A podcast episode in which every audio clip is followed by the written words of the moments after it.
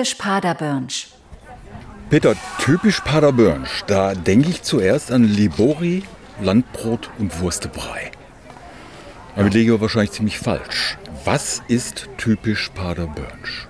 Typisch Paderbörnsch ist in erster Linie eine Plattform, wo sich Manufakturen versammeln, wo du sagen kannst, die sind richtig Paderbörnsch. Die gehören hier zum Land. Das ist die Liebe zu unserem Land, zum Paderborner Land. Und äh, die Leute, die hier mitmachen, die verkörpern das auch. Das heißt, die leben hier, die finden das hier toll und äh, die möchten sich auch zeigen, dass sie was für unser Land machen hier, das Paderborner Land. Also zum Beispiel, was wir jetzt gerade hier auf dem, auf dem Markt der Nachhaltigkeit gesehen haben, eben diese Linsenmanufaktur. Sind aber auch noch viel mehr hier vertreten. Aber ich denke jetzt gerade an die Linsenmanufaktur und, und äh, Ronvino ist nicht hier. Ist auch hier. Doch, ja. Ist ja. auch hier. Also diese, die, dieses noch dieses so sich auf dieses Lokale beziehen. Wir haben auch das Bestattungsunternehmen Sauerbier dabei. Das habe ich auch gesehen. Ja, Man kann sich sogar nachhaltig beerdigen lassen. Oh ja. Ah, ja. Mhm. Sowohl mit der, mit der Urne als auch mit dem Sarg. Und es gibt dann äh, auch für den Wald, für den regionalen Wald, extra Anpflanzungen, Förster, Tischler. Das wissen nur die meisten nicht. Wo wir angefangen haben mit typisch Paderbörnsch, da äh, wussten die meisten nicht, dass es ähm, so tolle Sachen hier gibt bei uns. Und die haben immer gefragt, gibt's, äh, kenne ich nicht, gibt's das wirklich, wo gibt's das, wo kann ich das kaufen? Wie, wie ist, das ist ja eine, ist eine Initiative. Also zurzeit sind wir noch eine Initiative. Wir sind so als Projekt gestartet, dann sind wir die Initiative geworden und äh, jetzt steht es im Raum, ob wir nicht einen Verein gründen sollten. Das liegt wohl auch vielen am Herzen, dass, dass das alles so unter Dach und Fach kommt. Wie ist das überhaupt entstanden? Wo kam die Idee her? Also tatsächlich ist diese Idee bei der For Future Bewegung entstanden.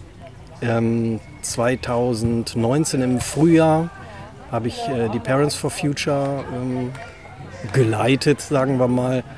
Und ähm, 2020 haben wir uns auch mit den Fridays for Future regelmäßig getroffen, nicht nur 2020. Und äh, da haben wir dann auf die nachfolgenden Generationen gehört und haben gesagt, ähm, was haltet ihr denn von so einem nachhaltigen Einkaufskompass?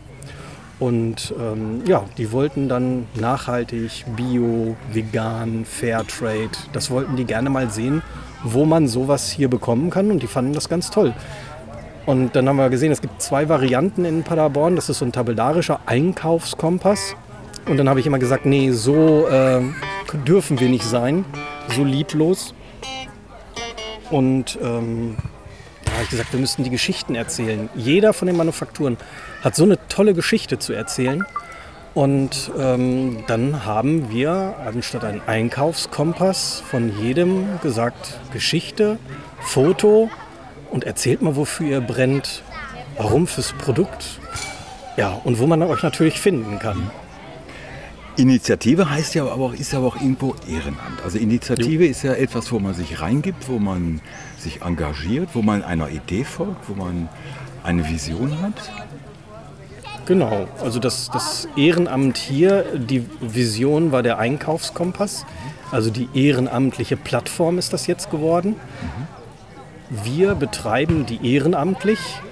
Wir ähm, haben Kooperationen ehrenamtlich geschlossen, zum Beispiel hier, wo wir gerade sind, auf diesem nachhaltigen Marktevent im wunderschönen Park der Katholischen Hochschule. Und äh, das ist ein starker Partner und die Katholische Hochschule hat gesagt, wir machen da mit. Wir haben auch neben der Theologie Nachhaltigkeit leben, Schöpfung bewahren. Und wir sind Ökoprofit zertifiziert. Und äh, davon lebt dann auch das Ehrenamt, dass wir solche Kooperationen schließen und uns mit den Leuten verbinden und was gemeinsam auf die Beine stellen. Ihr habt ja in der letzten Zeit ein ziemliches Me Medienecho bekommen. äh, also zum Beispiel, ich meine, äh, dass ein Helmut Grote vom WDR 5 mal so nach Paderborn kommt. Äh, wie Schon kam, schön. Wie kam das? Ähm, Helmut Gotha hatte eine Sendung über Linsen.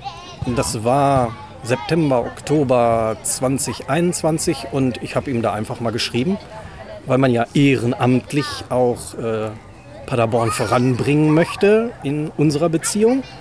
Und ähm, dann hat es lange gedauert, aber er hat ganz nett zurückgeschrieben und hat gesagt, ähm, ich komme einfach mal vorbei. Und dann hat er sich gleich über unsere Plattform drei Manufakturen rausgepickt, die er dann besucht hat. Und natürlich stand auch im Fokus, was ist denn das überhaupt für ein Projekt? Ja. Damals noch Projekt, jetzt initiiert, ich weiß auch nicht, wo es da liegt. Hattest du gerade erwähnt, ihr seid auf dem Weg, ihr möchtet gerne ein EV, ein eingetragener Verein werden? Mhm, richtig. Das heißt aber trotzdem, es bleibt etwas Ehrenamtliches. Ich finde diesen Begriff der Freiwilligenarbeit, die finde ich so gut. Ich finde das Weil auch Ehrenamt, gut. das klingt immer noch so ein bisschen so nach äh, Kirchengemeinde Kaffee trinken. Äh, Beim Verein guckt man immer, könnte Sport sein. Oder beim Verein ja. könnte Sport sein. Ja. Also heißt, was, was es gibt auch das andere, vereinsmäßige und freiwillige. Also was unsere wirklich schätzen, sie sind ja alle eingespannt, die Manufakturen. Deshalb können wir ihnen ehrenamtlich sozusagen den Rücken frei halten. Können das hier organisieren, können was, was anderes, wir können viele Sachen für die machen, wo sie eigentlich keinen Kopf zu haben. Und diese einfache Struktur, die wir jetzt haben, das gefällt den meisten, die dabei sind. Und wenn wir tatsächlich zur Vereinsgründung kommen würden, dann äh, sollte es auch so weitergehen, dass die Manufakturen wirklich, ich sage jetzt mal, locker flockig dabei sind, um unseren Unverpacktladen noch mal ins Spiel zu bringen. dann drücke ich euch mal die Daumen, finde ich ein ganz tolles Projekt.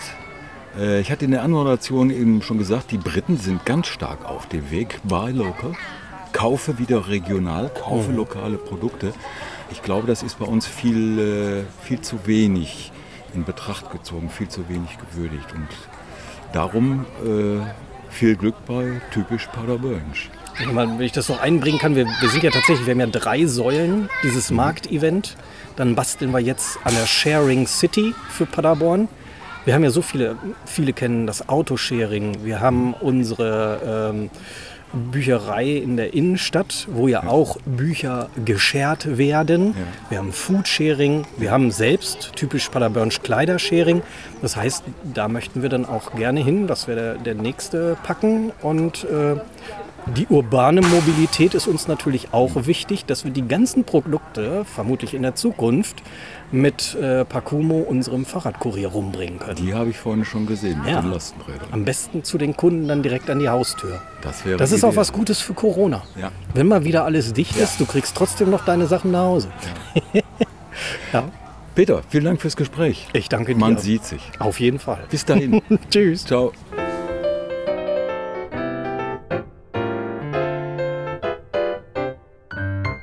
Typisch Paderbornsch.